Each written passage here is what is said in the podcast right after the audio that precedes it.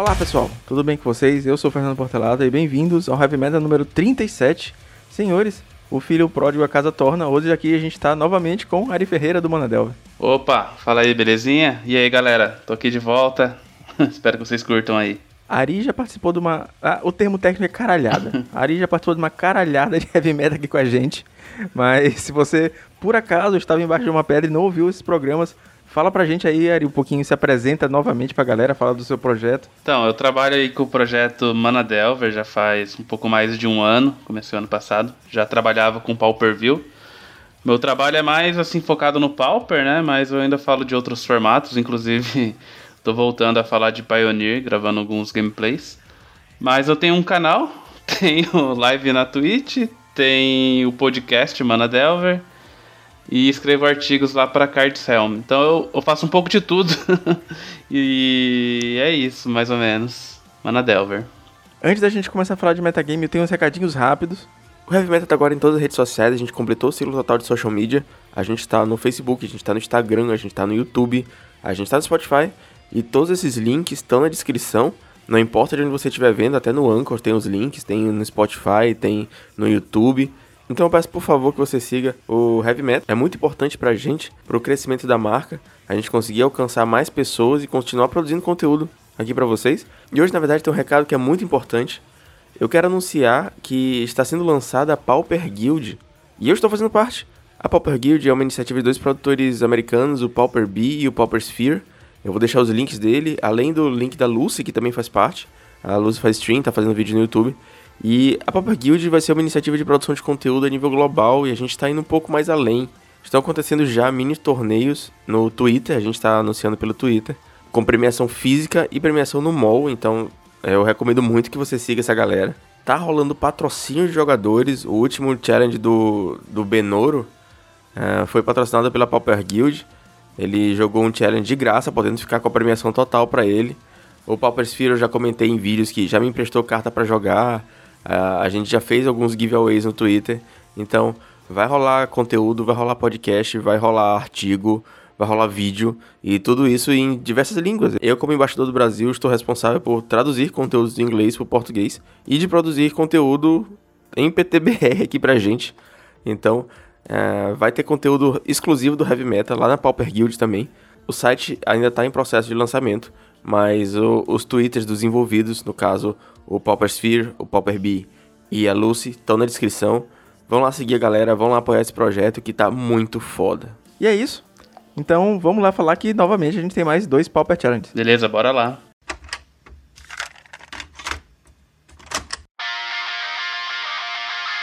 Galera, mais uma vez a gente tá com dois Pauper Challenge no final de semana. No último episódio eu avisei que a gente tá mudando um pouquinho uh, o modus operandi aqui do podcast. Antes, antes a gente analisava lista por lista, mas os programas estavam ficando muito extensos, demandando muito tempo de edição. Então a gente tá com essa iniciativa de tentar analisar só as listas de, de destaque mesmo. E mais uma vez eu peço para você deixar nos comentários se, se você está curtindo esse novo formato, é um pouquinho mais enxuto. Tá? Pode deixar no comentário do YouTube, falar com a gente no, no Facebook, no Instagram, onde quer que seja, a gente está divulgando já em todas as mídias. E é isso. Então, vamos começar a falar das listas do sábado. É, você chegou a dar uma olhada ali na, no Metagame? Vi, vi o top 8 aqui, do sábado e do domingo, assim, mais ou menos. Não, não vi as listas em detalhes, mas eu dei uma olhadinha por cima, sim. Eu vou fazer um, uma leitura rápida das listas para você que tá aí em casa. O top 8 do sábado eu vou, eu vou logo dar o spoiler que ele não foi tão variado quanto a gente gosta, mas o domingo compensa. Fica aqui com a gente que o domingo compensa. Uhum. O primeiro lugar foi o Fogtron do Hellsal. Segundo lugar a gente teve um Zé Fadas. Terceiro lugar a gente teve um Zé Fadas. Quarto lugar a gente teve um Zé Fadas. Em quinto lugar a gente teve um Boros Bully. Em sexto lugar mais um Zé Fadas. Em sétimo outro Fogtron. Em oitavo a gente teve um Orzhov Pestilência. Então a gente teve aí quatro decks só no top 8. É, foi, foi bem, bem padrão, assim, não teve muita variância. E eu não acho muito legal pro formato a gente ter decks tão fortes, mas, novamente, domingo compensa. ah, bacana. Teve Tron no topo, é. Fazia tempo que não aparecia. É... Acho legal ter um Tronzinho aí de vez em quando. Não tá dominando, né? Mas de vez em quando aparece. E agora o Izzet tá sendo um deck que tá compensando jogar, né? tá, tá bem estável, né? Conseguindo fazer resultados. É, o, o Tron, é, a gente tem que deixar claro que foi o Tron do Hellsal. O Hellsal, ele é, é, é, Cara, ele é de outro nível. Ele tá fazendo o resultado assim, top 1, top 2 toda semana. O, o challenge que o, que o Léo ganhou de Mono Black, ele jogou com o Hellsal na final. E o Léo mesmo falou que ele teve um, um, jogo muito forte, porque a match não é tão, tão interessante assim pro Mono Black. Mas, cara, eu olho a lista do Hellsal e parece que tá faltando coisa. Parece que. Eu não sei como é que ele tá conseguindo, cara. Parece que é um cara que. Que tá. Tipo o Goku lutando com aquela roupa pesada dele. Uhum. É estranho, cara. Mas assim, você que joga bastante de Tron e deve acompanhar de perto as listas, você deve ter acompanhado, assim, o que, que ele tem mudado, ou ele tá jogando com uma lista já há, há muito tempo com essa lista? Ele tá jogando com essa lista já faz um tempinho. Tem umas coisas que só ele, ele joga. Tem. A gente tava até conversando no grupo do Tron que tem hoje duas ver, grandes vertentes do, da, de listas. Tem o Tron com base na lista do Adepto, que ele fez aquele resultado lá no Pauper Geddon, e tipo, a lista foi dando pequenas evoluções. E tem a lista do Hellsal, que a lista do Hellsal usa umas coisas que a do Adepto não usa. Tipo, a do Adepto usa bastante o Wind, o, o Hellsal ele gosta do, do Condescender. O Hellsal ele gosta de jogar com Lone Missionary. E o, o Adepto tem umas techs assim, tipo, foi ele que trouxe o Afterlife, ele que trouxe o Scattershot. Ele começou com a, com a, com a parada. Assim, a lista dele, né? A, a shell que ele criou. Começou com uma parada de usar três Mystical Teachings e tal. O Adepto, ele sei lá, parece que falta alguma dessas tags novas que de fato ajudam bastante nas matches. É, o, o Hellsal ele manda muito bem. Eu lembro da época do Tron Nevado, né? O cara tava imbatível. E tá nessa pegada aí. é, uma curiosidadezinha do, do metagame, voltando a falar um pouquinho, que os três decks mais jogados é, foi o Zet Fadas, em, ficou em primeiro com 14 colocados, 26% do meta. O segundo e o terceiro ficaram empatados o Fog Tron e o Mono Black Control com 6 cópias cada. A gente teve 54 players nesse challenge de sábado. O Izzet, ele tá sendo mais jogado. Acho que ele voltou àquele status que ele tinha na época que ele dominava, antes do, de ter aquele UB2 Drops, né? UB1 Drops, que, que tinha uma época assim que os caras pediam um bando Algor. Não sei se você lembra dessa época. Lembro, foi quando eu tava começando a jogar, a jogar Pauper, ele é, então, porque daí depois, quando veio o B, ele foi deixado meio de lado, assim, né? O pessoal não... Mas teve uma época que o, B, que o R, ele era o deck a ser é, banido, né? E, e, os caras falavam de algo, e teve um, ele ficou um bom tempo assim. Parece que tá voltando a essa época, assim, que o, o R, ele é um deck seguro, sabe? Que você vai ter partidas mais seguras, vai ter, tipo, ah, você não ganha tudo fácil, mas você também não tem nenhuma partida assim que você não tem chances de ganhar, né? Você tem sempre partidas é, disputadas e boa, bom, bons planos de jogos assim contra, contra os decks, né? Acho que ele tá nesse patamar de novo. Por isso que ele tá sendo mais jogado de novo. Eu concordo, cara. Eu, eu acho que hoje em dia o R passou o Tron como o melhor deck do formato.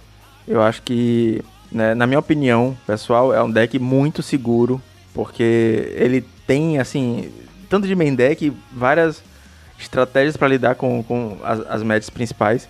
E o sideboard dessas duas cores no Pauper é muito forte. Você tem, além do pacote Hidro e Piro, você tem, cara, remoção de artefato na, na, na forma do, do Gorila, que é absurdo. Fora isso, tem outras tantas. Você tem, é, você tem como lidar com encantamentos que é uma coisa que é geralmente o azul, o branco e verde que faz. Você tem lá é, o Echo Intruve, que ajuda bastante no, na match de, de, encantamentos, que é o Boggles. Você tem o, aquele Aura Flux, que faz o cara sacrificar é, encantamentos. Você tem como lidar com, com tudo, praticamente. Tem os bounces. E o deck compra muita carta. A gente tem três das cantrips mais fortes da história do Magic, né? Tirando Power 9, né? Mas a gente tem Brainstorm, Ponder e Preordain, o deck tá jogando com todas. Então, cara, eu acho que o Izete tá num momento muito bom e tá muito difícil não ficar enfrentando o Izete toda hora no, no, no mall. É, a gente pode até falar um pouco do Izete, né, quando a gente estiver falando do é, challenge de domingo, né? Eu tenho algumas coisas para falar, porque afinal foi um Boros e um Izete, não sei como é que você quer fazer, mas eu tenho alguma, algumas coisas para dizer, assim, como que a lista evoluiu, né? Só para falar um pouco de lista antes da gente passar por, pro challenge de domingo, é, as listas desse top 8 tão bem padrão, não, não tem nada muito inovador. O, uma coisa legal de comentar é que o Orzhov Pestilência, que ficou em oitavo lugar, do Joker 102,89. É, ele foi o único Orzhov Pestilência do campeonato, o BW Pestilência. E é aquela lista que a gente comentou algumas semanas aqui, acho que foi na, na última talvez, do Amoras, que ele fez resultado, que tá jogando com Gargantua de main deck. E tá jogando com Palace Sentinel só de sideboard. E as listas de Zet, as quatro cópias de lista de Zet que ficaram em, no top 8, elas estão basicamente de todos os flavors de Zet possível. Você tem Zet de 12 criaturas, que é aquele mais controlzão que não tá jogando nem com, com Fairy Sea. Você tem o Izet de 19 criaturas, que já tá com Delver. E o tradicional com 16 criaturas, que tá jogando com Fairy Ogre of Bolas, o Ninja e a Spell Study Sprite. Então, tem essas três correntes. É, nenhuma delas está certa ou errada, é a minha opinião aqui. Mas a gente é só analisar o que, é que você espera pegar do metagame e escolher a, a lista que caiba melhor no, no que você vai pretender enfrentar. É, bacana ver isso, né? Até porque, não sei se, por exemplo, se eu fosse jogar de Izzet, eu ia escolher um, uma versão que joga bem na Mirror, né? Já que tem bastante. É, é o deck mais jogado, então focar na Mirror eu acho que é uma coisa legal. Aí isso inclui tirar o Delver. porque eu... É, e jogar com Accumulated Knowledge. É, sim, sim.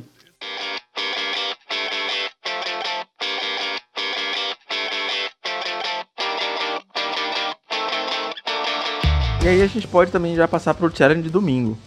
É, o challenge de domingo, eu vou rapidão fazer uma leitura do, dos decks aqui. A gente teve oito decks diferentes no top 8. É isso que a gente gosta, é isso que a gente gosta de ver. Um metagame super variado. Gente, o primeiro lugar foi o Oscar Franco de Izete Fadas. O segundo foi o Lindoso, de Boros Monarca. Hashtag Lindoso no Heavy Metal. O terceiro foi o Brivenix. é, pô, mas besteira, a galera, eu tô sabendo que a galera tá enchendo o saco do Lindoso. Sacanagem, cara. Mas o terceiro lugar foi o, Brivenix, que é brasileiro também. Brother do Carves, ele ficou em terceiro lugar de UB Fadas. Isso a gente comenta um pouquinho mais pra frente. Em quarto lugar a gente teve um Jimmy Delver. Em quinto lugar o Entropy de Tron, Fog Tron. Em sexto lugar teve um Burn, em sétimo Affinity. Em oitavo um Boros Bully. Então, assim, os dois decks que entre aspas repetem, um Boros Monarch e Boros Bully, mas são decks diferentes. Bacana, né? Melhorou um pouco aqui o top 8, a variação de deck, a variância, como a gente gosta de dizer, né? Então, um, um top 8 bem mais agradável de se ver. Assim, é, você tem analisado, né, os, um metagame aí toda, toda semana. Eu confesso que às vezes eu tenho deixado de, de acompanhar um ou outro final de semana eu não tô tão por dentro, porque eu tô com alguns compromissos, assim, referente. A gente vai a... falar deles mais na frente. É, eu, eu tenho jogado muito esses campeonatos frees, né? Participado, então eu tô um pouco sem tempo pra, pra ver isso. Eu, eu acompanho o meta desses, desses caras aí, vejo umas coisas diferentes lá, né? Tipo, GSK, acontece bastante. Mas o meta do challenge mesmo assim acabou que eu não tô acompanhando tanto. Mas eu acho que o consenso de que o formato tá, tá beleza, né? Eu acho que tá ok. Pelos jogadores que eu tenho conversado, assim, acho que é um consenso que o meta tá saudável, apesar de, tipo, no sábado aparecer tanto o Izzet Scred, no domingo aparecer também, ganhar e, e ser o deck mais jogado, eu acho que por enquanto tá beleza, assim. Não sei se é, se é isso mais ou menos que você pensa também. Não, eu concordo também. A gente sabe que efemereja é forte, a gente sabe que santuário é forte, a gente sabe que monarca é forte. Mas não é porque uma coisa é forte que ela seja ruim. Então a gente tá no formato que tem historicamente e com toda razão um power level mais baixo que os outros, né? A gente não tem Planinalto, a gente não tem global forte. Não tem Companion. Graças a Odin sem Companions. Então, é, é, legal que a gente tenha cartas fortes também. É legal que a gente consiga ter decks com, com um power level bom. Então, pô, eu fico felizão de ter o do Tron ser forte, cara. Eu fico felizão da gente poder jogar um Counter Spell, Counter Spell de verdade. E um Deprive poder fazer isso todo turno. É, sensacional. E agora, sobre esse challenge de domingo aqui, ô Fernando eu tava conversando com com o Lindoso, né, para saber como é que foi essa final aqui de Boros versus o R, né? Porque você sabe que antigamente o Boros era o pesadelo do R e aqui o R acabou ganhando de 2-0. O Oscar Franco, que é um espanhol, Inclusive eu sigo ele lá no, no Twitter e descobri que eu acho que ele é treinador de basquete, alguma coisa assim. De, de baloncesto, de acordo com a, com a bio dele. Eu dei uma olhada também. É, então, interessante, né? Um fato curioso aí. Massa. Sim. Mas enfim, eu perguntei como é que foi essa partida, né? Porque às vezes isso acontece que nem uma vez que a gente estava conversando com, com o Carves e que chegou na, na final ele acabou concedendo pro cara e tal, né? Eles combinaram lá pra, pra não jogarem. E, e o Lindoso falou que jogaram sim. Que o game 1 é, foi bem disputado. E que o game 2 ele comprou muito mal e o cara conseguiu fazer o lock cedo, ele nem conseguiu jogar. Então foi um jogo normal, assim. É... Ele diz que ele ainda acha que a match é favorável, né, pro, pro Boros. Tipo, mas, tipo, tá mais equilibrado agora com o Místico Santuário. Então ele falou que tá mais ou menos uns 55, 50, é, 45 na opinião dele. Então foi isso, assim. Então tipo, foi legal que equilibrou essa partida, assim, porque antes era quase meio que impossível ganhar do, do Boros de, de US. Assim. Pelo menos eu tinha muita dificuldade. É, antes de ter aquele UB, não tinha muito pra que deck correr, assim, sabe? O Boros estava muito forte. Aí depois vinha o Tron também, né? Tipo, por cima do Boros. O Carlos falou uma parada interessante no grupo, que eu acho legal trazer o insight para vocês também, que, é, que ele falou que é uma partida que o G1 define a partida toda. Porque todo mundo, os dois decks têm sides muito fortes contra o seu oponente. E começar o G3, tá na, tá na play no G3, com side no deck, é muito forte. É, dá uma vantagem muito grande. Então ganhar o G1 é, para pegar a desvantagem no G2 de você é, tá na draw e o oponente na play com side, te dá essa play com side no G3 que em teoria você vai ganhar de 2 a 1 e eu acho, cara, que o Boros tá num momento meio estranho, sabia? Porque ele é um deck absurdo, a gente não, não consegue negar isso. É um deck muito bom. O Boros Bully é muito forte. O Boros Monarch é muito forte. Mas sim, é um deck que historicamente pede para Tron. O Boros é uma match muito vantajosa pro Tron. E a, a distância, que nem o, Lindoso mesmo falou, né? Palavras do, do especialista. Provavelmente um dos maiores jogadores de Boros Monarca do Brasil, se não maior. É, a distância diminuiu então, que era uma match assim, sei lá, 60-40, 70-30 pro Boros, agora é 55-45. Então, é, talvez isso esteja incentivando um pouco a galera a jogar de, de Scred, de, de Zet, Zet Fada, Zet Delva. Porque o Izet contra o Tron, assim, é vantagem pro Izet e a distância do Izet pro Boros diminuiu bastante. Então, pô, com um pouquinho de sorte, com um side arrumadinho, com um jogador afiado com aquele Magic justinho consegue levar, né? É, cara, acho que você fez uma leitura aí perfeita. Resumiu tudo aí que a gente poderia falar sobre, sobre essa escolha e sobre, acho que esses números aí do, do Izet. Mas apesar de tudo, a gente teve esse metagame bem diversificado. A gente teve Bunny, a gente teve Affinity, que, olha só, montei um Affinity. é, eu tô tendo uma experiência interessante Tava até comentando isso hoje com, com a minha esposa. É, sim, eu falo de Magic, ela escuta porque ela me ama. mas, mas, eu tô tendo uma experiência interessante porque foi o primeiro deck que eu montei primeiro no mall sem ter IRL. Então, eu nunca tinha jogado de Affinity, joguei a primeira partida esse final de semana. E tá sendo interessante, porque eu tô aprendendo na plataforma online. Então eu não tô chegando com aqueles vícios de jogar, de saber que meu deck IRL se comporta de um jeito e online não, não, ele não entrega aquilo, saca? Então, é, tá sendo uma experiência interessante, cara. Eu tô gostando bastante do deck. É, até agora só no Practice, mas tá, tá indo bem. Eu gravei, a minha primeira partida de todas eu gravei e vou botar no canal em breve. Ah, legal, bacana, cara. Eu, eu acho até melhor, assim, começar pelo mall, né? Pelas experiências que eu tive, por exemplo, com, com decks, assim, que eu tinha noção nenhuma de como jogar. Eu vou dar o exemplo do Stomp do Pioneer. Então, assim, por exemplo, tem cartas tipo Galta. Ah, ela custa X a menos para você castar, é, dependendo do poder da, das criaturas na, na sua mesa, né? Pô, se você estiver jogando em RL, você tem que fazer conta ali a todo momento, tá ligado? E daí confirma de novo. No, no mall é bem mais simples. Você aperta pra, tipo, castar ela, ela vai falar assim, ah, você precisa pagar 4 manas, entendeu? Você precisa pagar 3. Então, às vezes, esse tipo de coisa que você fica fazendo cálculo, perdendo tempo, no mall é bem mais prático. O... Talvez você erre menos a conta do Atog aí. é, hoje, inclusive, eu tava numa partida uh, e eu percebi que eu tinha errado as a conta do Atog, ia faltar um de dano. Só que meu oponente concedeu porque ele também errou a conta. eu comecei a sacrificar, a sacrificar, e eu, caralho, não vai dar. E aí ele viu que tava sacrificando e só concedeu, bora pro G2. Ah, mas é, aconteceu isso comigo, cara, na, na live. Foi muito engraçado esse momento, assim, na, no, na live que eu tava fazendo. Eu tava jogando com o cara, eu tava de Jeskai. Só que o Jeskai que eu tinha usava. Ai caramba, aquela. A bússola que ganha 3 pontos de vida. Sim, tô ligado. O Navigator's Compass. É, isso, Navigator Compass. Que. É, em português acho que é bússola mesmo. Mas enfim, é. Bússola do navegador. Mas aí chegou lá o. É, é isso mesmo, é, né? Acho que sim. aí, aí, chegou, o cara começou a sacrificar tudo, e eu falei, puta, que bosta, né? No, no turno. No outro turno acho que a gente ganhava tal. Só que eu não concedi, porque eu tava trocando ideia com a galera. E eu esqueci que eu tava com 23 de vida, porque eu tinha baixado isso. Aí o cara me matou e eu fiquei com 2 de vida ainda. Tipo, sacrificou tudo, daí ele concedeu, assim. Então, realmente é, erram as contas, assim, do, do Affinity, tá ligado? É normal. E no RL eu acho que é mais comum ainda. É, outra coisa também que às vezes acontece, o cara sacrifica tudo e depois toma um desfigure, tá ligado?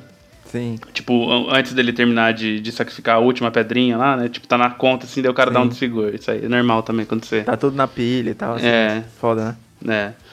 Mas é, mas é isso, assim, eu acho que no MOA, pra começar, é mais interessante. É, eu tô me atrapalhando um pouquinho na hora de sacrificar artefato. Eu quase já, já tentei dar fling do meu Atog mais duas vezes, mas vai dar certo. é normal, acontece mesmo. Antes da gente ir pra parte de lista, só falar sobre os decks mais jogados. A gente teve o, o Zet Fadas em primeiro lugar com 15 cópias e 17% do metagame. Em segundo lugar, a gente teve Burn com 11 cópias e empastado em terceiro, um Affinity também com 11 cópias.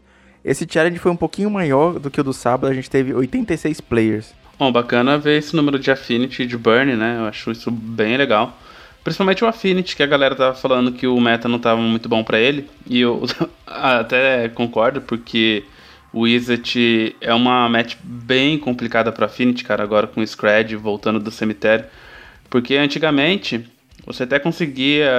O cara tinha que ficar procurando o Scred, o High não dava é, conta, mas agora com o cara podendo voltar ao Scred é muito, muito forte, né? E eu até cheguei a ter algumas experiências assim de Izzet sem. Uh, sem gorila e realmente dava para jogar contra Affinity. É lógico que Affinity é aquilo, né? Às vezes pode surpreender, assim. não é bom ficar arriscando, não, mas eu acredito que dê para jogar sem gorila, sim. Enfim, é feliz de ver o Affinity aí. Eu também. Eu, eu, fico feliz porque eu tô me sentindo agora já representado vendo a Affinity. E no dia que a galera tá falando no grupo que tá ruim pra Affinity, eu fiquei na bad, porque foi no dia que eu tinha gastado uma. Novamente, o termo técnico de caralhada de ticks pra comprar o deck. É, cara. Tudo vai dar certo. Agora qualquer. Dois ticks já é uma caralhada de grana, né? Porque com, com esse é. valor de ticks aí tá complicado. E sobre as listas, cara. A lista do Oscar Franco em primeiro lugar. Ela é a lista um pouco mais padrão de, de UR. Eu falei lá no. Quando a gente tava falando do primeiro challenge. Que tem alguns flavors diferentes. Tem o, o de 12, que é a lista mais com troco, Force Spike e tudo mais. O de 16 criaturas. E o de 19, que é a mais agressiva com Delver, ele tá jogando com 16 criaturas, a lista mais padrão. Só que ele tá com conhecimento acumulado. É, acho que ficou já o padrão que conhecimento acumulado é uma carta legal da Mirror. Porque além de ter uma vantagem de carta absurda, eu acho que a paciência e a skill do player influencia muito. Em, tipo, saber jogar o seu conhecimento acumulado no timing certo para poder comprar mais cartas do seu oponente, conseguir anular o dele e tudo mais. É, então, porque essa partida aqui, ela, na Mirror, né, ela vai se definir bastante nisso aí, você remover a, as criaturas do oponente, né, e, porque ele ganha batendo, né, então se você tem mais recursos, se você consegue fechar seu lock primeiro e, e consegue comprar bastante, você vai estar tá em vantagem. Eu acho que essa, essa lista dele está totalmente, assim, virada para Mirror, né, tanto é que ele usa três Stormbound Gates no site. Uma lista que eu queria comentar, cara, é a lista do terceiro lugar. É, são velhos conhecidos em uma nova casa. a gente viu um UB Fadas, cara. É o.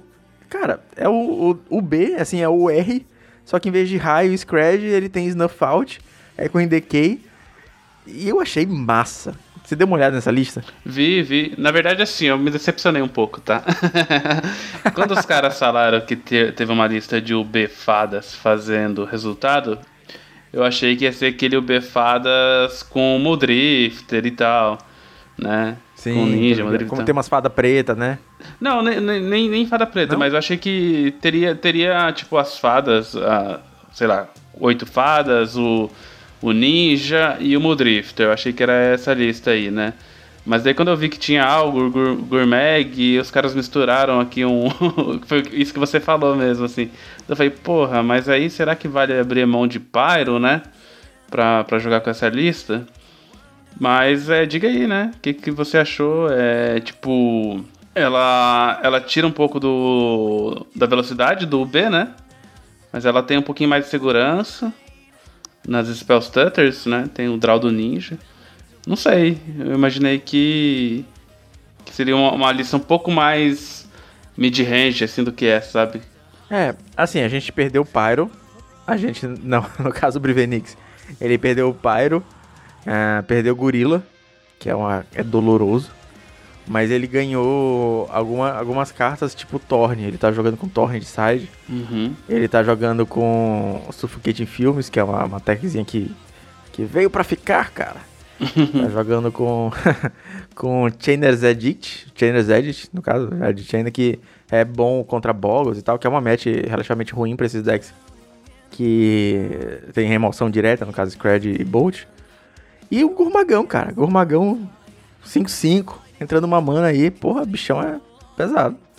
Tá, eu, eu até falei assim, né, que eu me decepcionei, mas na verdade eu fico bem feliz de ter alguma coisa diferente, assim, né. Agora, você até comentou sobre o Suffocate Films. É. Eu, eu, tipo, sou péssimo, assim, para fazer previsões de, de coleções novas, né? E quando eu fiz a, a as cartas, os destaques, né, de Core, na cor preta. Eu cheguei a olhar essa carta aqui e umas outras. Mas eu falei, puta, já tem uma carta parecida com essa, só que não tinha o Cycling, né? Que foi lançada há um tempo atrás, que eu gostava pra caramba da carta, sabe? Só que ninguém usava. Eu usava ela no Black Suicide e tal, pra, pra não matar meus bichos, que tinha bastante 1 barra 1 e tal. Eu gostava de ser instante, só que ela custava 3. E ela tá, tá ficando aí, né, cara? Eu acho que o Cycling, ele se provou muito forte, muito forte, assim mesmo. Eu acho que pelo menos eu e alguns jogadores assim, subestimaram assim, o poder do Cycling. E realmente é, tem, tem a outra carta que eu comentei até, que é o Wilt, né? Que é a, Sim. tipo um Naturalize com Cycling, né? Mais ou menos isso. Acho que ela faz, acho, acho que se não me engano é isso. Mas é uma carta que destrói artefato ou encantamento e tem Cycling também, que é verde. É, é essa mesmo, o nome dela é, é Wilt mesmo. É. E então assim, é, realmente tem um poder bem grande assim nessa parte do cycling. É... Que legal que tá vendo o jogo. E eu não peguei nenhuma carta de core ainda, né? Não sei se. na, na, verdade, a loja aqui perto de casa nem, te, nem comprou o material de core. Então eu não sei como é que eu vou fazer. Se eu vou pegar, se. Vou esperar um pouco mais. Mas enfim, tá aí. O Befadas, amigos. Parte boa de fazer podcast é que podcast tem um calendáriozinho para fazer, né? Você vai gravar em tal dia, demora um, dois para editar, solta no outro, agenda com convidado. E a, o podcast que a gente fez sobre Coreia, tá na descrição, eu gravei com o Alexandre Weber. E quando eu fui gravar o podcast, Alexandre Weber já tinha feito vídeo, o Ari já tinha escrito artigo, então eu consegui pegar, tipo, o condensado, eu peguei só a nata do, do, que a galera já tinha visto e, e pude basear minhas decisões, é, foi, foram um pouco mais educadas, meus palpites. Inclusive a carta que eu falei que eu mais gostei e é a capa do podcast é o Drone Stinger, que é a estrela do, do novo Cycling, né? Que apareceu, fez resultado pra caralho. Porra, novo Cycling, não sei o que, melhor deck. Ah, vamos comprar pedra de loto, gastar um milhão e sumiu. e aí, tamo aí. Verdade. Mas o deck é legal, cara. O deck é bacana. Eu não sei exatamente o motivo dele ter sumido. Inclusive, tem um podcast que a gente gravou e eu tô, tô pra editar, já faz duas semanas que a gente fala bastante dele. E daí quando a gente lançar o podcast, o pessoal nem vai lembrar mais o que, que era o Cycling, tá ligado? E a gente falando de Cycling. Putz, espera voltar agora, saca? Espera aparecer fazer um resultado. Opa, tá aqui. É, mas eu, eu sou péssimo, assim, para fazer esse tipo de previsão, sabe? Mas às vezes eu me arrisco, eu não faço muito. Mas, por exemplo, pra você ter uma ideia, quando teve o Gitu, eu falei assim, ah, essa carta não vai jogar nada, assim. Tipo, mas não, não que eu achava a carta ruim, sabe? É tipo, eu não dei, eu não vi o potencial da carta, só isso, né? Sim, mas, é, mas o Gitu foi uma carta bem polêmica na época, que muita gente falava que a carta era ruim. Mesmo depois que tava jogando e fazendo resultado. Demorou pra galera, tipo, tirar a arqueira, né? Que jogava quatro copos de arqueira e, e abrir mão pro Gitu, que. Enfim, é, saindo aqui um pouco do, do roteiro, mas é. tem esses detalhes. Mas é legal, é legal. Em quinto lugar, a gente teve o, o Entropy, o Birbman, jogando de Tron. Ah, legal que uma das primeiras listas que eu joguei toda a minha vida foi dele. Ele já foi grande inspiração para mim, já, já estudei bastante lista dele. E ele tá com uma lista um pouquinho diferente, cara. Ele tá jogando com Lone Missionary de main deck, saca? É uma, uma deck que a galera joga de side. E ele tá, já botou logo de main deck. E tá jogando com dois Ratchet Griff de side, que é uma, uma carta que. É aí que tá. Eu jogava de main deck há um tempo atrás. Eu acho ela super interessante. Ela não leva Pyro, não leva Hydro. Fadinha não anula. Quando entra em jogo, pega uma carta, 3, 4 voar. Então, lista diferente do Entropy, quem quiser dar uma olhada numa listinha de Tron, recomendo. É, então, Lone Missionário é bom. Se você conseguir ganhar a primeira do, do Burn, você pode até se dar o luxo de zicar no Game 2. Porque é, é, fogo, né? Você perde a primeira, daí depois você tem que vir com duas mãos consistentes. É difícil, cara. É difícil mesmo. É complicado. É. Ainda assim, cara, mesmo com o Weather, eu, todo jogador de Burn reclama de Weather. Ah, tu não fala, tu fala isso porque tu nunca tomou um Weather pra 12. Bicho, Cara, tem duas cartas. Eu tenho que buscar com Teachings no quarto turno. E aí até lá eu já tô morrendo. Não é, não é a carta que, que vai tornar a match fácil. Acontece, acontece. Mas ainda não, não fica fácil, não. É, tem que, tem que fechar o Tron, né? não é simples. Tem que fechar o Tron. E ele não usa, né, o Weather aqui. Não, tá, ele já tá com o Lone Missionário de main deck. Uhum. O Pulse of Murasa. E aí ele joga as Blue Blast pra dentro também no side. Eu acho que é isso aí, é um, é um bom plano já. Ó, o, o Hellsal, ele também não tá jogando com Eder, ele tá jogando com Lone Missionary. É uma lista bem voltada no plano de flicar, que é baixar um Lone Missionary e já ter alguma proteção efemerate nele caso o cara uhum. tente matar, alguma coisa assim. Boa, bacana, bacana. Tem uma lista de burn aqui em sexto lugar, deixa eu dar uma olhadinha nela. Ela usa 17 lands, ó. A base de mana tá bem parecida com a minha. Só que aqui o cara tirou 3 curse, né? Aí eu até comentei com a galera um tempo atrás aí que quando você joga com 17 lentes, eu não gosto de jogar com 16. Eu gosto de jogar com essa configuração aqui 15 e duas Forgotten Cave. Aí quando você joga com 17, você tem que tirar algum set e você vai ter que desfazer, né? Porque o, o deck é redondinho assim, com 16 land, ele tem um playset de cada carta. Eu tô tirando agora, cara, eu tô tirando Fire Blast. Porque, tipo, os caras falam assim, nossa, você é maluco, tira Fire Blast, né? É um finisher. É, mas, por exemplo, você não precisa vir com ele na mão, né? Então, o, o Curse, ele tem se provado bom em várias metas, assim, eu senti falta. Eu joguei com três Curses também, né? Porque é uma configuração mais comum, assim. Mas aí acabei voltando. Hum. E de resto ele tá usando três Electric, um pouquinho, um a mais, assim, do que a galera costuma utilizar. Ele usa três que é do Marauder, eu uso quatro. Eu, eu fiz um guia, né, um sideboard guide do Burn. E se a galera quiser ver, eu até vou aproveitar para fazer aqui a propaganda. É, deve estar tá em breve aí na, na, na Cardcell. E eu vou divulgar bastante aí. Se tiver saído até a data da publicação, você pode divulgar também. 12, 12 partidas que eu com, coloquei a minha visão de jogo assim sobre o Burn. Então, tem jogado mais com Burn esses tempos agora. Hum, sei bem, sei bem que você tem jogado com Burn. É verdade, a gente se enfrentou, né? Isso. E pra quem não assistiu, foi, foi na stream. Eu tava de Tron, o Ari de Bunny, o carro foi passado, como, como é pra ser. Mas o link sobre o side guide tá na descrição. E caso não esteja, ele vai ser colocado retroativamente assim que o Ari publicar. Se o episódio tiver ido pro ar antes dessa publicação. Então, é, se você não viu, eventualmente volte aqui e veja o side guide. Beleza, valeu aí pela, pela força. E sétimo lugar tem um Affinity do Sarlanga, fez top 8. E cara, ele tá com três relíquias de main deck. Ele falou assim: foda-se, Tron, três relíquias de main deck. Eu não curto, né? Mas. Sei lá, ele tá usando o Navigator também, né? Então a lista. Interessante. Eu, eu, na verdade, eu gosto bastante da lista tradicional, sabe? É, eu, eu, tenho uns gostos meio esquisitos assim de Affinity, por exemplo, eu não gosto de Temur. Eu não consigo encaixar Temur, eu só jogo com, com Fling, sabe? Fling eu amo Nossa. de paixão. E Temur eu não consigo gostar, cara. Tipo, é complicado. Eu já tive várias situações assim de jogo que Temur, se fosse Fling, eu, eu teria ganho o jogo, assim, então acabou que eu peguei trauma da carta assim, mas eu sei que é uma carta boa e, e tudo mais. E eu tenho essa dificuldade de sair da lista tradicional que eu costumei jogar e é complicado. Por exemplo, o Itchwell. Eu testei, tipo, em diversas ligas. Eu acho que eu fiz umas quatro ligas com o Itchwell e sempre é, ficava preso na mão, sabe? Quando você é, não tem a, a carta para fazer, você fala, caramba, meu, se fosse um, um germezinho ali, já tava é, adiantando meu jogo horrores e tal. Mas enfim, eu eu tô para testar agora em Affinity assim, essa esse Jeskai Affinity. Eu gostei bastante do do Jeskai Affinity. Eu acho que ele apareceu em alguns resultados aí, não tem nada a ver com, com esse challenge aqui. Mas é, sempre tem umas listas de Affinity diferentes, né, cara? E isso é legal para quem joga de Affinity, porque quando você pensa em Affinity, você pensa assim: puta, eu vou ficar jogando com o mesmo deck sempre, né? Quando você pensa em deck agro, né? Por exemplo, você monta um um stomp, assim, você não tem muitas variações ali. O Affinity ele te proporciona isso, né? Você tem esse Jeskai Affinity, você tem o Temur, você tem o Monster Affinity, isso é legal, cara. Você pode colocar. É, focar mais no combo, é bem legal. E, e, o side você pode brincar com o que você quiser ali, né? Agora, colocar três aqui no, no main deck, eu não sei pra quê, sabe? Tipo, pra quê? Tipo, pra Scred? Talvez? Pro cara não voltar ao Scred, porque Tron não é assim tão complicado. Sei lá.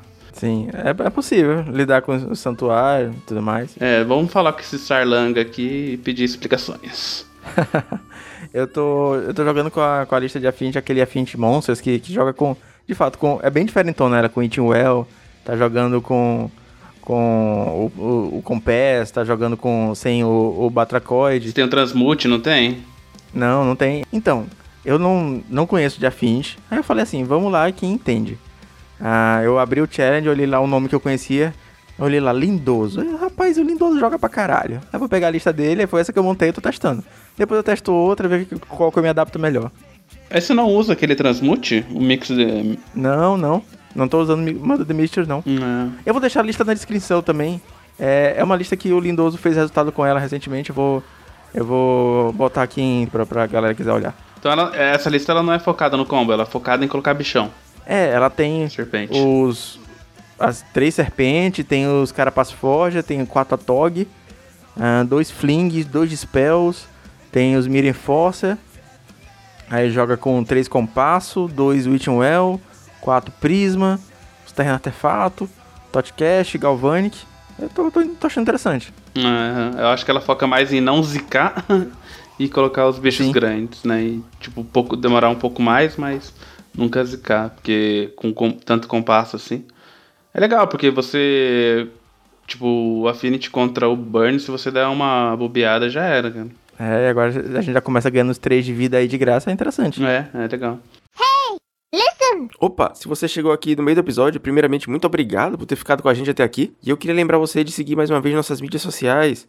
Não importa quantas vezes eu fale, é sempre bom lembrar que é muito importante para o crescimento da marca e para a gente continuar produzindo conteúdo por aqui. É legal que a gente consiga alcançar mais pessoas, é legal que mais gente esteja interagindo e esteja contribuindo para a gente produzir um conteúdo ainda melhor.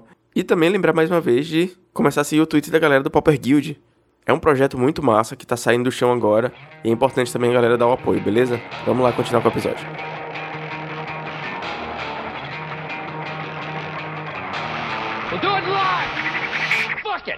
Cara, esse último bloco, uh, eu queria falar sobre campeonatos. Campeonatos independentes. A gente, todo mundo sabe que a gente está gravando aqui em maio, a gente está passando por um momento muito complicado na nossa história de vida. Eu nunca imaginei que eu fosse estar passando por uma pandemia e estar tá dois meses dentro de casa. E nosso metagame de lojinha acabou, cara. A gente está tá basicamente jogando mall. É, tem bastante gente jogando pelo WhatsApp também, fazendo WhatsApp vídeo e tudo mais, jogando Google Meet, essas paradas. E a gente tá, teve um boom de campeonatos independentes. E quando eu falo de campeonatos independentes, eu tô falando de campeonatos que não são é, apoiados diretamente pela, ou indiretamente pela Wizard. Não é um campeonato organizado pela Wizard, tipo Pauper Challenge, e não é um campeonato de uma, de uma loja WPN. É campeonato de gente organizando campeonato. E a gente tem hoje em dia três campeonatos grandes que, assim, estão no nosso, nosso calendário.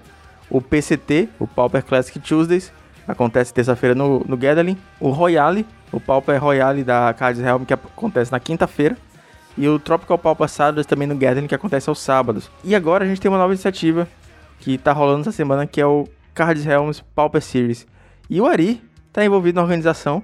E eu trouxe aqui ele para falar um pouquinho sobre esse campeonato, cara. Pô, é isso aí. Tem bastante coisa rolando, né? Isso é legal. Se você for olhar um tempo atrás, a gente não tinha quase nada, né? Eu acho que o, o PCT sempre existiu, né? Eu acho que a comunidade brasileira não participava tanto, mas ele existe há um bom tempo. Mas a, a comunidade não participava porque ele começava extremamente tarde. É, a galera não conhecia muito o Gatherly, né? A plataforma onde eles realizam ali o, o campeonato. Então, eram poucas pessoas assim, só quem conhecia o tipo web do Pauper que jogava. E e não tinha esse tipo de coisa. E eu sempre tive vontade de fazer, sabe? Aí o, o André também, do Newbie Companhia, já tava rolando os clubes da luta, né? Que, tipo, tem, a gente tem que mencionar aqui que era sensacional. Ah, é sensacional, né? É, a galera faz um campeonato bem bacana. Só que eu sentia falta de um negócio que rolava sempre assim no, no mesmo dia. Tem aquele dia para você. Como se você estivesse indo pra lojinha mesmo, né? É, é a mesma coisa do PCT. E, e, o André ele veio com essa ideia de falar com a organização lá do, do Gathering só que daí ele, ele tava vendo o melhor dia, né, para rolar o Tropical Pauper e, os jogadores preferiam no sábado. E o sábado era ruim para mim porque era o dia que eu jogava na lojinha. Né? Nem tinha começado esse negócio de pandemia ainda. Aí é, eles começaram a fazer o Tropical Pauper no sábado e logo depois, né, a Cardselmo já estava trabalhando há muito tempo nesse projeto de ferramenta de torneio.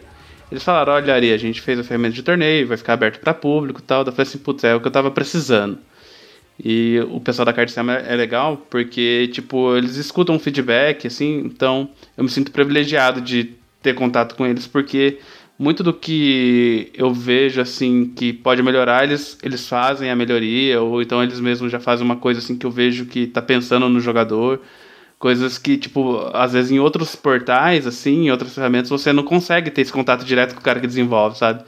Então isso é muito legal da, da Card Agora você falou desse, desse torneio que a Card está organizando do Card Pauper Series, né? Vou explicar para você como é que surgiu essa ideia aí.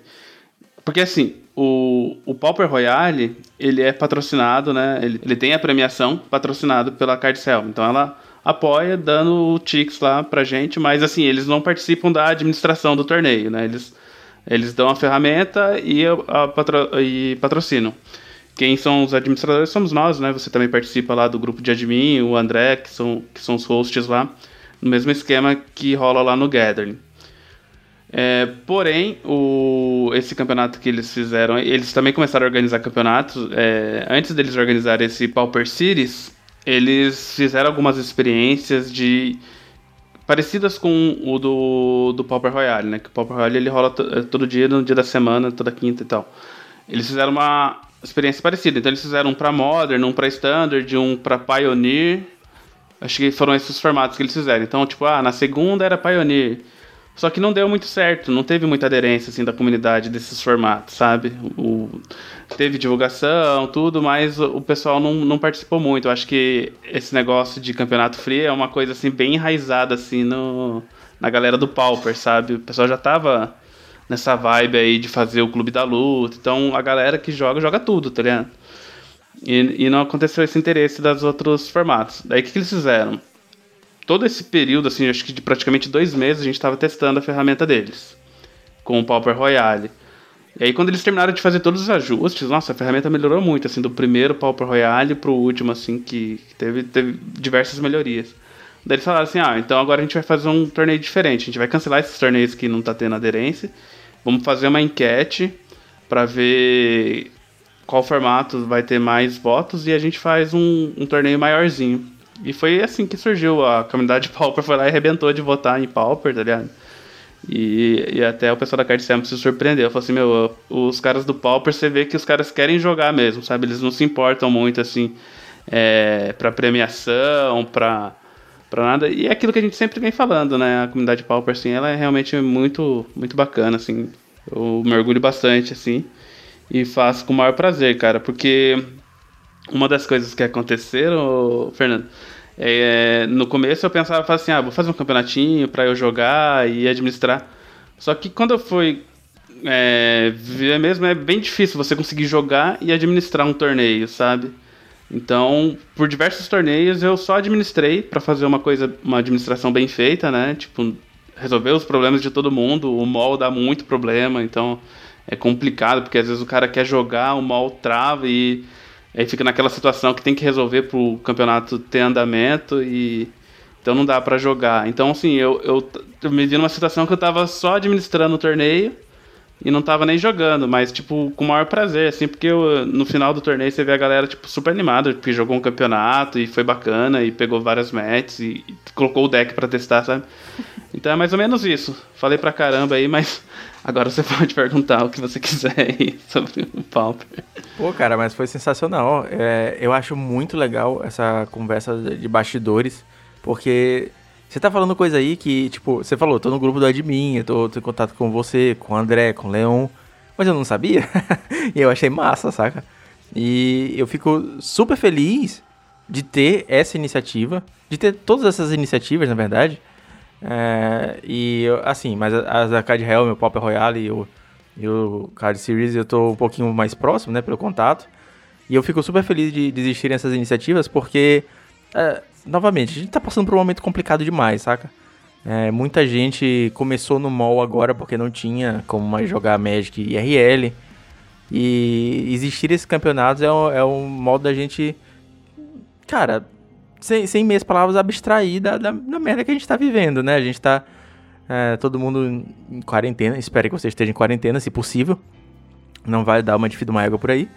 Mas é, a gente, porra, tem aquele, aquelas horas ali, algumas vezes na semana, que a gente tem a oportunidade de jogar um campeonato. O nível do campeonato tá bom, saca? De todos eles. É, o nível é, é bem, bem forte. A gente tem jogadores conhecidos, a gente tem jogadores conhecidos dos campeonatos. Então, tipo, pô, eu vou jogar o TPS, eu sei quem, quem vai estar tá lá, cara. Eu vou jogar o Royale, eu, eu conheço os nomes que estão ali no, no, Discord. Saca? A galera que tá lá sempre. E é uma comunidade nova, saca? E continuando uh, na, na pauta, uma coisa que eu venho falando algumas semanas é que a gente tem um novo metagame, né? Que toda loja tinha o seu metagame lá. Ah, eu jogo com com Bojuka Bog de main deck, porque na minha loja tem o cara lá do Torture Resistance, então tem que ter o Bojuka. Não, eu jogo com isso aqui porque tem um play de Burn. E agora a gente tem um metagame dos campeonatos independentes. E entre eles a gente tá com o, o card no Papa Series, que a gente não, não mencionou, mas ele teve 102 plays. E é tipo, porra, absurdo. É, mais de 100 pessoas é muita gente. Estão sendo 7 rodadas. E o que, que você tá olhando do metagame até agora? Tá, tá bem diferente do que você esperava? Ou tá mais ou menos do na, naquilo que a gente tá vendo dos campeonatos independentes mesmo? É, esse Pauper Series, na verdade, assim, eu não tô tão envolvido assim na administração, sabe, em resolver o rolo do, da galera. Eu tô mais focado mesmo no Pauper Royale. O que eu tô envolvido é na parte de divulgação do torneio, né? Então a gente tá trabalhando nisso. Por quê? Porque o top 8 ele vai ser daqui a algumas semanas, né? Daqui no dia 30.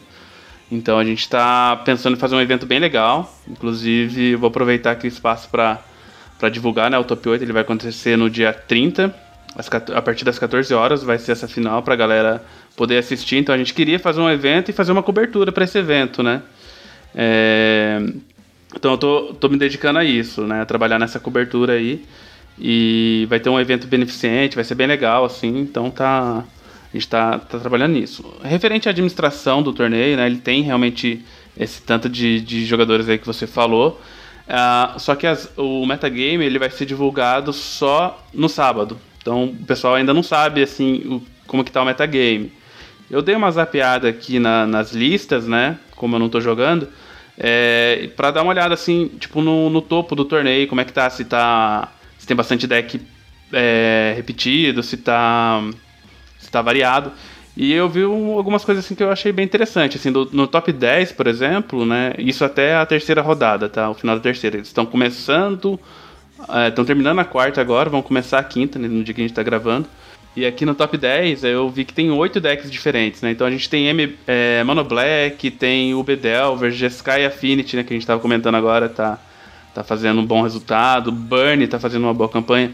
Boros Monarca, Mono Blue Delver, é, Boros Bully, Familiar, então assim, tá bem diverso. É, e assim, são cento e poucas listas, eu não olhei todas, né? Eu só olhei o top 10. Mas a gente vai comentar bastante depois esse, esse meta aí, porque a gente vai ter acesso a, a todos os dados, né? A gente vai fazer um bom trabalho aí, garimpar as listas interessantes, né? As listas criativas, vai ser bacana, cara. Mas o top 8 ele vai acontecer de uma vez, porque os campeonatos agora, eles, as rodadas já estão acontecendo ah, combinado, né? Tem um, dois dias para rodar, mas o, o top 8 ele vai acontecer todo junto, né? É, o top 8 vai ser todo junto, vai juntar os jogadores. Vai começar a primeira rodada no sábado às 14 horas e a gente vai fazer a cobertura do top 8 inteiro, né? Até a final, então vai ser legal. Espero que vocês acompanhem lá na Twitch da Cardcel aí. Você pode deixar pra galera também aí. Acho Sim, que você vai estar tá lá, né? Com certeza, eu vou estar por lá também. E então já, já fica outro convite. Eu quero o Ari aqui semana que vem pra gente aí sim falar do, do, do top desse campeonato, mais um meta pra gente analisar. Ah, aí sim, com prazer eu voltarei aqui. Daí dá pra destrinchar tudo aqui, essas 100 listas aí, né? A gente vai poder comentar também dessa experiência de fazer uma cobertura. Vai ser a primeira vez que eu vou trabalhar em algo do tipo, assim, sabe? Então, sim. cara, eu tô bem feliz, assim, com, com esse campeonato, assim, tá sendo bem legal. É, eu já venho fazendo um, algo parecido, assim, de narrar é, as partidas do do Pauper Royale, né? Que a gente, a gente joga lá no Pauper Royale, são suíços, né? Então a gente só joga seis partidas e geralmente na sexta partida eu chego, dropo do campeonato e. Porque geralmente eu tô mal também. e, e, aproveito para narrar assim os caras que estão lá no topo, né? Então a primeira mesa, a mesa 1 um, lá eu chego e narro. E o retorno tá sendo bem legal, cara. A galera tá curtindo, tá tendo jogos de alto, alto nível, assim mesmo. Teve uma partida agora entre Fractus e Stomp que foi sensacional, sabe? Os caras jogaram direitinho, foi bem bacana, foi bem disputado. E é legal, porque são caras que eu jogava no IRL. Tipo, o cara que ganhou do, do Sliver, eu conheci ele no CLM, a gente trocou ideia, um cara que tava jogando CLM e tal. Agora não tem mais como jogar CLM, não tem como jogar Nacional, ele tá jogando o Pauper Royale. Então, assim, é, é um nível bacana, assim, sabe? É, é lógico, tem gente iniciando e realmente é para isso que tem um campeonato de graça, né? Pro cara que quer pegar é, confiança no deck, jogar. Então tem, tem, esse, tem, vai ter um mix, né? Não vai ser tipo. Mas na liga do mall também tem gente iniciando. A única Sim. diferença é que você não vai estar gastando 50 reais pra jogar. Verdade. Uma liga. Antes da, da gente passar pra indicação de metal, eu queria só lembrar também que o arroba Paupersphere, do Pauper Guild, ajudou com uma doação de 15 tickets para essa premiação. Então, novamente, os links da, da Pauper Guild estão aqui na descrição também. É um projeto bacana, eu recomendo todo mundo ver. Tô fazendo parte também. Vale, vale lembrar, mais uma vez. Nossa, cara, foi até bom você lembrar disso, porque eu realmente tenho que agradecer o Popper Sphere aí. Na verdade, eu não conheço ele, eu sei que ele acompanha os brasileiros lá no Twitter, tá sempre interagindo. É um cara que aparentemente gosta muito do Pauper e ele sempre estava acompanhando a divulgação lá do Pauper Royale. E quando a Cardcel me falou que ia fazer esse torneio, que ia ser gratuito e ia ter ticks, ele se propôs a doar e, tipo, meu, dobrou a premiação. Tipo, 30 ticks, sabe? Você jogar um campeonato de graça é, para disputar 30 ticks, que hoje vale mais que barra de ouro. e, e ele tá jogando o campeonato. O cara é gringo, tá interagindo com o brasileiro. Então, assim, porra, muito legal. Satisfação mesmo, assim, ver essa comunidade, né? E você falou aí também que tem contato com ele, também foi meio, mais ou menos assim, né? O cara é gente boa, assim, pessoal, projeto que eles estão iniciando também. Legal. É, o projeto a gente está começando agora. É, ele é encabeçado pelo Pauper Sphere e pelo Pauper B, que é o, que é o Brad. São dois gringos que a gente... Eu conheci através do Twitter, cara. Produção de conteúdo e uh, o Pauper uh, unindo as pessoas, assim, de, de lugares distantes, né? O, o John, que é o, o Pauper Sphere, ele... Ele fala português, então ele acaba consumindo meu conteúdo também. Eu fiquei muito feliz quando ele falou que ele conseguia ouvir os heavy metals e, e compreender bem e tal. E tem a Lucy também, que é uma moça da Espanha e ela faz stream, ela faz stream inglês também. Tava, ela tá envolvida, nós somos os quatro membros originais do, do da Pauper Guild. É um projeto que vai tentar reunir. É um portal de conteúdo pauper, assim, vai ter um pouco em português, um pouco em espanhol, vai ter em inglês. Então a gente vai tentar trazer conteúdo, é um projeto da comunidade para pra comunidade mesmo, né? Então, pô, massa iniciativa da galera, fico muito grato de estar fazendo parte. É legal a gente estar tá com, essa, com essas conexões com, com a comunidade pauper do mundo inteiro. Cara, que legal, né, cara? Porque, tipo, a gente sempre. A gente sempre interage, assim. Por exemplo, esse cara que ganhou o challenge de UR, então já, a galera já começa a seguir ele, ele até já voltou, seguiu de volta. Então, vira e mexe, a gente tá em contato com esse pessoal, né? Mas um projeto assim, que nem vocês estão iniciando aí agora, eu acho que é um passo a mais pro, pro, pro Pauper, né? Falar uma linguagem única, assim. A gente já, já viu brasileiros participando de podcasts gringos, né? O Paulo Cabral BR lá participou do, do podcast do... Frusaio. Do Frusaio. Então acho que cada vez mais assim o, o Pauper tá, tá ficando maior, sabe? E, e, é engraçado esse John aí, né? É, ele, ele entra na live mesmo, assim, acompanha. E esses dias eu tava tocando uma música lá na, na, na live do, do canal. O cara pirou na música, assim, nossa, não acredito que você tá tocando. E o cara ficou louco, assim, cara. Tipo, eu, eu amo essa música e tal. Então mandar um abraço pra ele, já que ele é, acompanha o heavy metal, né? Mandar um abraço aí pro John, que amou a música Blue Magic lá. Foi bem legal. Show de bola. Fiquei bem feliz, assim, que ele gostou da música, eu curto pra caramba também. Falando em música, a gente tem uma indicaçãozinha agora no final e você vai se surpreender.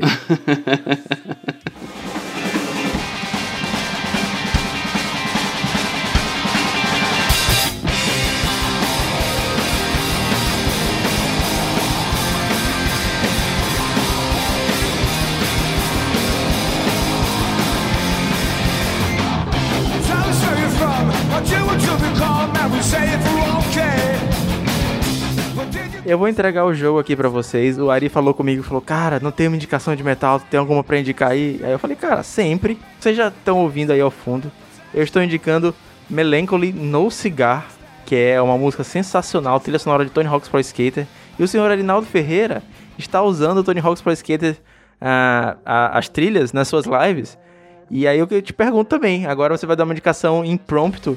Qual é a sua música preferida da trilha sonora de Tony Hawk's Pro Skater, cara? Caraca, mano, assim, de, de surpresa, assim? de surpresa. Tipo, eu acho que a mais simbólica, assim, para mim, cara, eu acho que é de. Que, tipo, tocou, eu lembro de Tony Hawks, é Superman, do Goldfinger. Que é sensacional.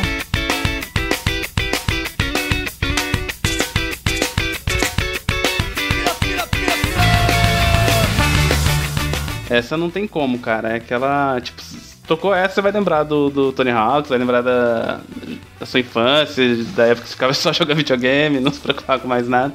Cara, é, é, é batata, assim, tipo, pensa. É, toca essa música, eu lembro do. Mas tem vários, cara. A trilha sonora, assim, do Tony Hawks é maravilhosa, assim, cara. Tem vários, tipo, Melancholy mesmo, assim, No Cigar.